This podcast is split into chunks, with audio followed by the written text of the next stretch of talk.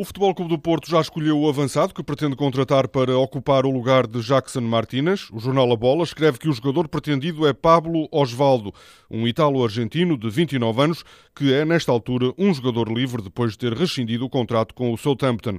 Há dois anos, o clube inglês pagou perto de 18 milhões de euros por Osvaldo.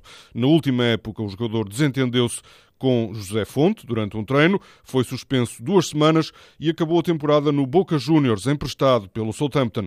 Osvaldo soma 14 internacionalizações pela Itália. O presidente do Santos assegura que o Futebol Clube do Porto não vai contratar Lucas Lima. Em declarações ao jornal O Jogo, Modesto Júnior diz que o Santos não está disponível para vender o médio e que Lucas Lima prefere ser campeão brasileiro a campeão português. Há dois dias, Pinto da Costa assumiu numa entrevista ao jogo que gostaria de contar com o jogador brasileiro no plantel.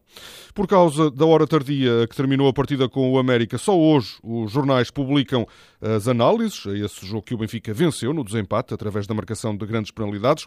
A bola diz que Jonas sozinho no ataque é pouco e o Record escreve que a águia ainda voa baixinho. Na capa dos três desportivos está a renovação de Carlos Mané. O Sporting segurou o jogador até 2020. A cláusula de rescisão é agora de 60 milhões de euros. Segundo os jornais, Mané multiplicou por 5 o valor do salário. O recorde diz que o extremo passa a ganhar 25 mil euros por mês. Duas equipas portuguesas têm hoje os primeiros jogos oficiais da época. O Belenenses recebe a partir das 8 da noite o IFK Gotemburgo. Ricardo Sapinto atribui o favoritismo aos suecos, mas acrescenta que isso não significa que exista receio. Às 6 da tarde, o Vitória de Guimarães joga na Áustria com o Altac.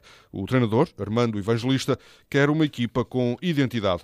Os dois jogos contam para a primeira mão da terceira pré-eliminatória da Liga Europa.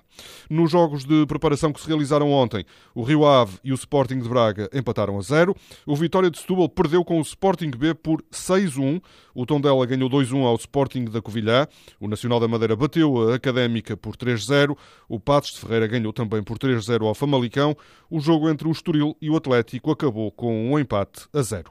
O belga Gaeta Bill venceu o prólogo da volta a Portugal e é o primeiro camisola amarela da prova. Hoje, os ciclistas vão percorrer quase 200 quilómetros entre Pinhel e Bragança.